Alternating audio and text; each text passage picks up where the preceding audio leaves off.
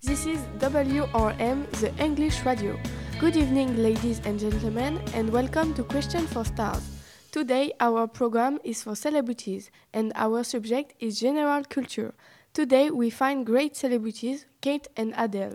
Hello, my name is Kate Winslet. I'm 24 and I acted Rose in Titanic. Hello, my name is Adele. I'm 22 and I am singer.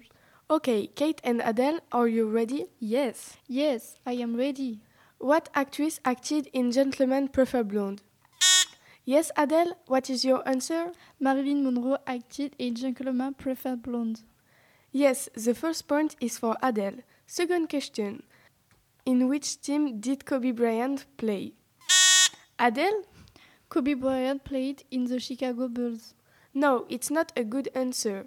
Kate, it's your turn. Kobe Bryant played with the Lakers in the NBA. Well done.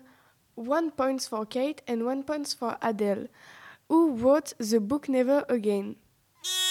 Kate, what is your answer? The book Never Again was written by Colin Hoover. Last question. How did Lady Diana die?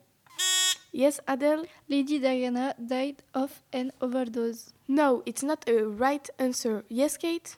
Lady Diana died in a car accident. Congratulations, you have won a stay in the mountain. Great! Bye bye, see you soon.